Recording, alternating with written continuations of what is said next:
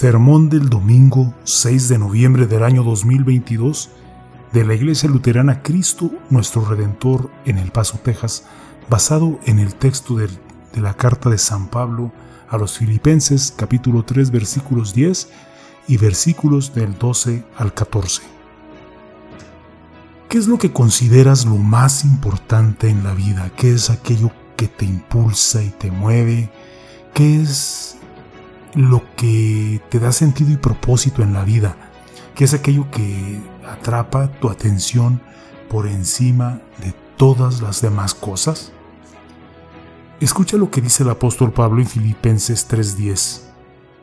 Conocer a Cristo y el poder de su resurrección y de participar de sus padecimientos para llegar a ser semejante a Él en su muerte Ahora escucha lo que dice Pablo sobre esto, precisamente, sobre esto que es lo más importante, en los versículos 12 al 14 de la misma, del mismo capítulo 3 de, de la carta a los filipenses. Dice, no es que ya lo haya alcanzado, ni que ya sea perfecto, sino que sigo adelante, por ver si logro alcanzar aquello para lo cual fui también alcanzado por Cristo Jesús.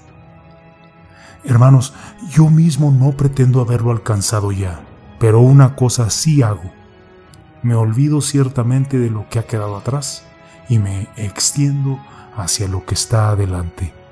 Prosigo a la meta, al premio del supremo llamamiento de Dios en Cristo Jesús. Para Pablo lo más importante es conocer a Cristo y no dejar de conocerlo hasta llegar al cielo. ¿Es esto lo más importante para ti? ¿Es eso lo que te impulsa y te mueve? ¿Es eso lo que le da sentido y propósito a tu vida? ¿Es ese tu enfoque por encima de todas las demás cosas? Si no lo es, te pregunto, ¿por qué no? ¿Qué es lo más importante para ti entonces? ¿Es más importante? ¿Qué es aquello más importante, más uh, poderoso, más significativo Cristo. Si te abruman las preguntas que te estoy haciendo, déjate de eso ahora mismo. Estás perdonado en el nombre de tu Salvador, crucificado y resucitado Jesucristo. Estás completa y totalmente perdonado por cualquier cosa que hayas dejado que sobrepase o tome el lugar de lo más lo que debería ser más importante en tu vida, Jesucristo. Ahora Trata de analizar este perdón que se te ha dado. Trata de analizar todo por lo que atravesó Jesús para lograr tu perdón.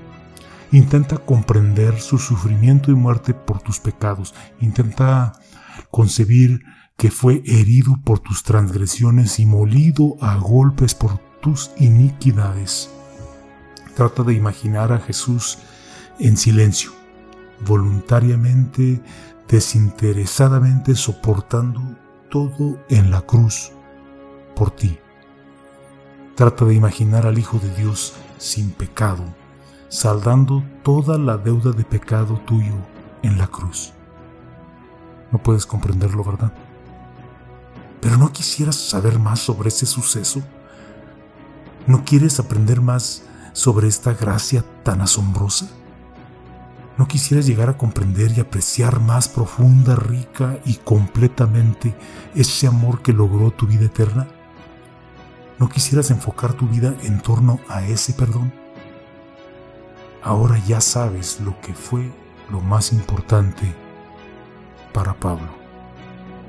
Y más que cualquier otra cosa en su vida, Pablo quería conocer a Cristo y el poder de su resurrección, saber que la resurrección de Cristo garantiza nuestro perdón, saber que la victoria sobre el pecado, la muerte y el diablo es nuestra, saber que resucitaremos como Cristo ha resucitado, y no solo saber esto ahora, sino saberlo, creerlo y aferrarnos a esto la próxima vez que muera un ser querido o que nos enfrentemos nosotros mismos a la muerte. Y también más que cualquier otra cosa en su vida, Pablo quería conocer la comunión de compartir el sufrimiento de Cristo. Saber que cualquier cruz que tengamos que llevar en la vida no puede compararse con la cruz que Cristo llevó por nosotros. Y no solo saber esto ahora, sino creerlo y aferrarnos a esto la próxima vez que se burlen y nos ridiculicen y ridiculicen nuestra fe o que nos presionen para que neguemos nuestra fe. Más que cualquier otra cosa en su vida, Pablo quería conocer la muerte de Cristo para saber lo que significa confiar en la voluntad del Señor, sin importar lo que enfrentemos y saber que Él hará que todas las cosas sean buenas, incluso en las peores circunstancias. Y no solo querer saber esto ahora, sino saberlo, creerlo y aferrarnos a ello la próxima vez que suframos y no estemos seguros de cuánto más podemos soportar. Debemos reconocer que vivir una vida dedicada a conocer a Cristo no es nada fácil. Incluso Pablo lo admite cuando dice, no es que ya lo haya alcanzado, sino que además nos explica, una cosa sí hago, me olvido ciertamente de lo que ha quedado atrás y me extiendo hacia lo que está adelante, prosigo a la meta, al premio del supremo llamamiento de Dios en Cristo Jesús. Cuando se trata de vivir una vida dedicada a conocer a Cristo, Pablo hace hincapié en tres cosas. Olvida lo que queda atrás, soporta firmemente lo que viene delante y prosigue hacia la meta, la vida eterna. Cuando se trata de vivir una vida dedicada a conocer a Cristo, olvida lo que queda atrás. Esto significa dejar de mirar atrás hacia los pecados pasados de tu vida que impiden tu avance para conocer a Cristo. Eso significa dejar de estar paralizado por tu pasado. En lo que respecta a Dios, como dice la canción, ya lo pasado pasado. Recuerda lo que escuchaste la semana pasada en Jeremías capítulo 31. Él no volverá a acordarse de tus pecados. Olvidar lo que queda atrás también significa dejar de pensar que algún día terminarás de conocer a Cristo.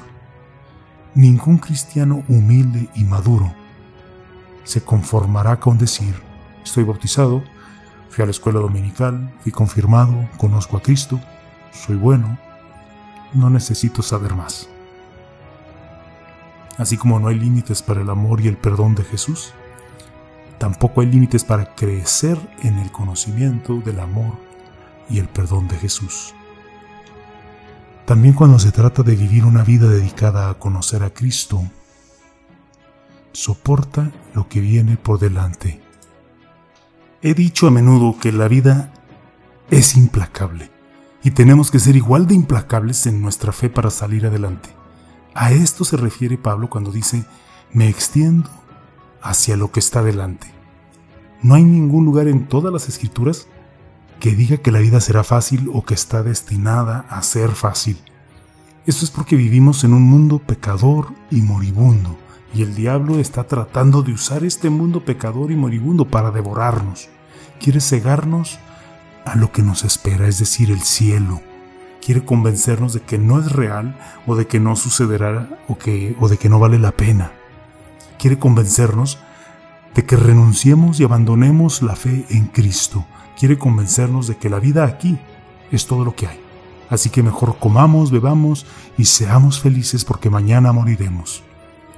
Cada vez que te sientas tentado a renunciar a tu fe y a olvidar lo que te espera en el cielo, recuerda estas inspiradas palabras de Dios en el libro o la carta a los hebreos. Fijemos la mirada en Jesús, el autor y consumador de la fe, quien por el gozo que le esperaba sufrió la cruz y menospreció el, oprobio, y se sentó a la derecha del trono de Dios. Recuerda que por medio de la fe en Jesús, ahí es donde tú también te vas a sentar. Y por último, cuando se trata de vivir una vida dedicada a conocer a Cristo, prosigue hacia la meta, el cielo. La vida eterna en el cielo ha sido ganada para ti y asegurada por todo lo que Cristo ha hecho por ti prosigue hasta que lo alcances. Muchos llaman a la vida un viaje, pero en realidad es una carrera. Y al final de la carrera hay un premio. Ese premio ha sido fijado y asegurado por Jesús. No más dolor, no más tristeza, no más lágrimas, no más muerte.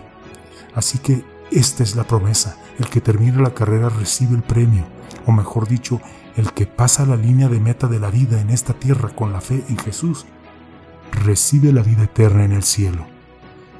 Si esta carrera suena agotadora y difícil, lo es. Recuerda que Pablo escribió estas palabras eh, en su carta a los filipenses estando preso. Pero eso es lo que Pablo se recordó a sí mismo y quiere recordárnoslo a nosotros. Sigo en la, en la carrera para obtener lo que Cristo obtuvo para mí. Lo que Cristo obtuvo por mí es nuestro porqué en la vida. La palabra obtener significa agarrar o capturar. Piensa en cómo te ha agarrado o capturado Cristo Jesús. Piensa en dónde estarías si Él no te hubiera rescatado de las tinieblas y te hubiera traído a su luz maravillosa. Piensa en tu conversión donde el Espíritu abrió tus ojos y tu corazón a la verdad de la salvación en Cristo. Piensa en tu bautismo, donde fuiste revestido de Cristo y adoptado como Hijo amado y santo de Dios. Piensa en tu presencia aquí, hoy, en la iglesia a donde vienes, porque el amor de Cristo te llama. Ese amor es lo más importante.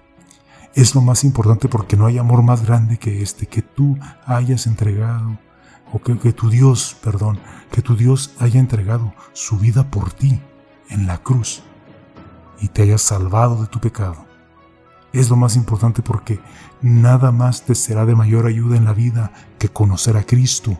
Es lo más importante porque nada tiene más relevancia que saber que tienes la vida eterna ganada por tu fe en Cristo.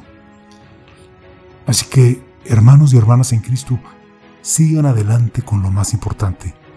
Crezcan en su fe. Manténganse firmes en su fe. La fe en la obra redentora de Jesucristo que nos provee la vida eterna.